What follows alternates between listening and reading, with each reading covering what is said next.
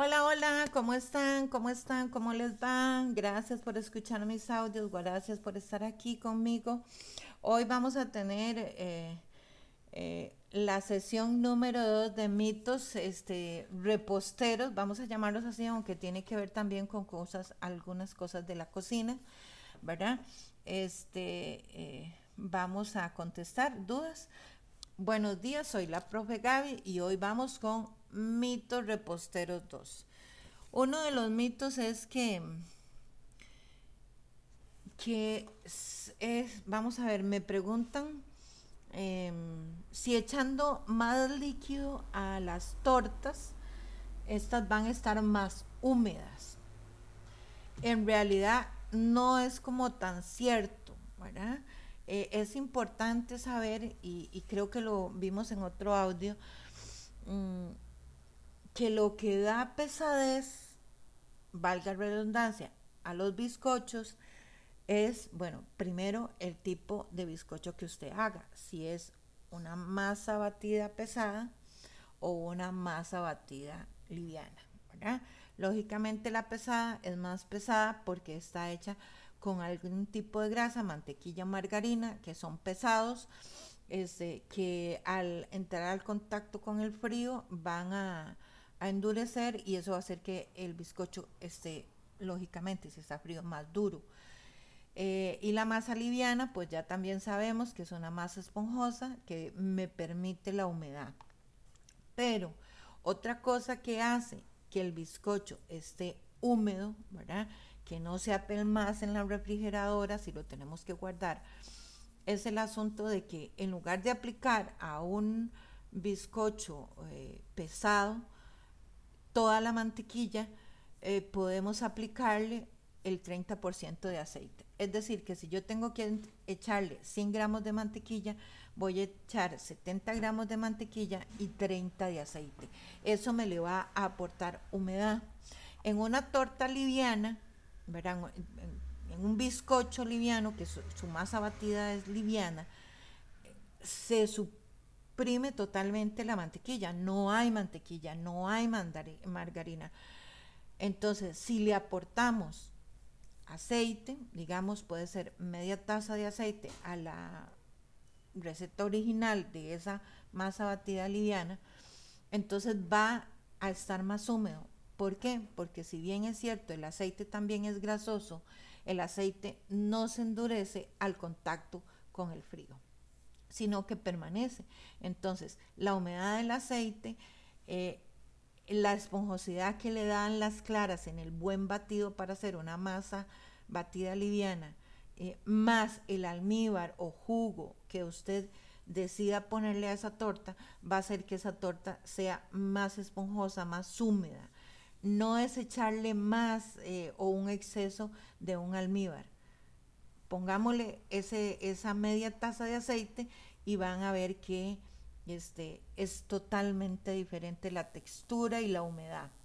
Como mito número dos, vamos a, me preguntan, vamos a aclarar, me preguntan que si es cierto que sacándole una membranita al huevo, eh, el sabor de los bizcochos o de las recetas cambian.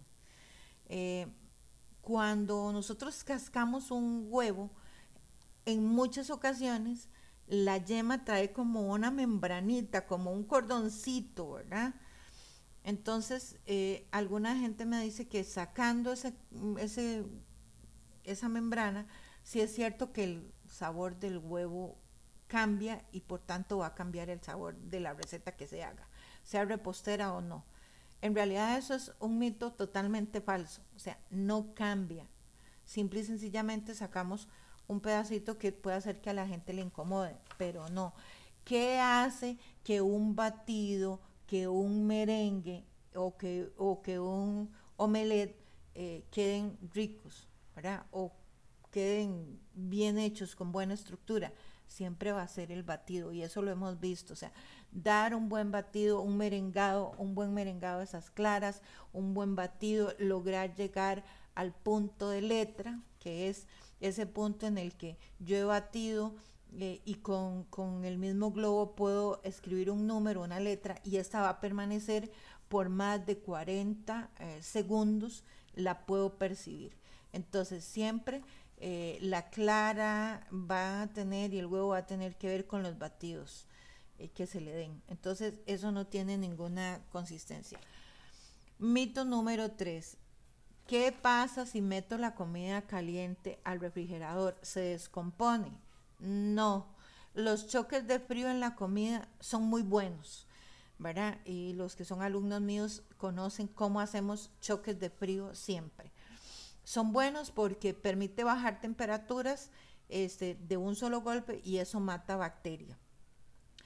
El único problema que tenemos en meter la comida a la refrigeradora es que la comida no se daña, quien se daña es el termostato del refrigerador, ¿verdad? Entonces, si es una costumbre que hacemos muchas veces, todos los días, entonces vamos a tener problemas con el termostato, pero no con la comida. No hay problema con la comida. La comida no sufre ninguna situación complicada. Eh, cuarto mito, eh, el vino se agrega. Esa es otra pregunta, ¿verdad? la gente que usa vinos para, para hacer algunos postres. Sí, el vino sí se agrega. Eh, generalmente el vino está hecho para que usted em, eh, lo tome y lo consuma prácticamente la botella entre muchas personas.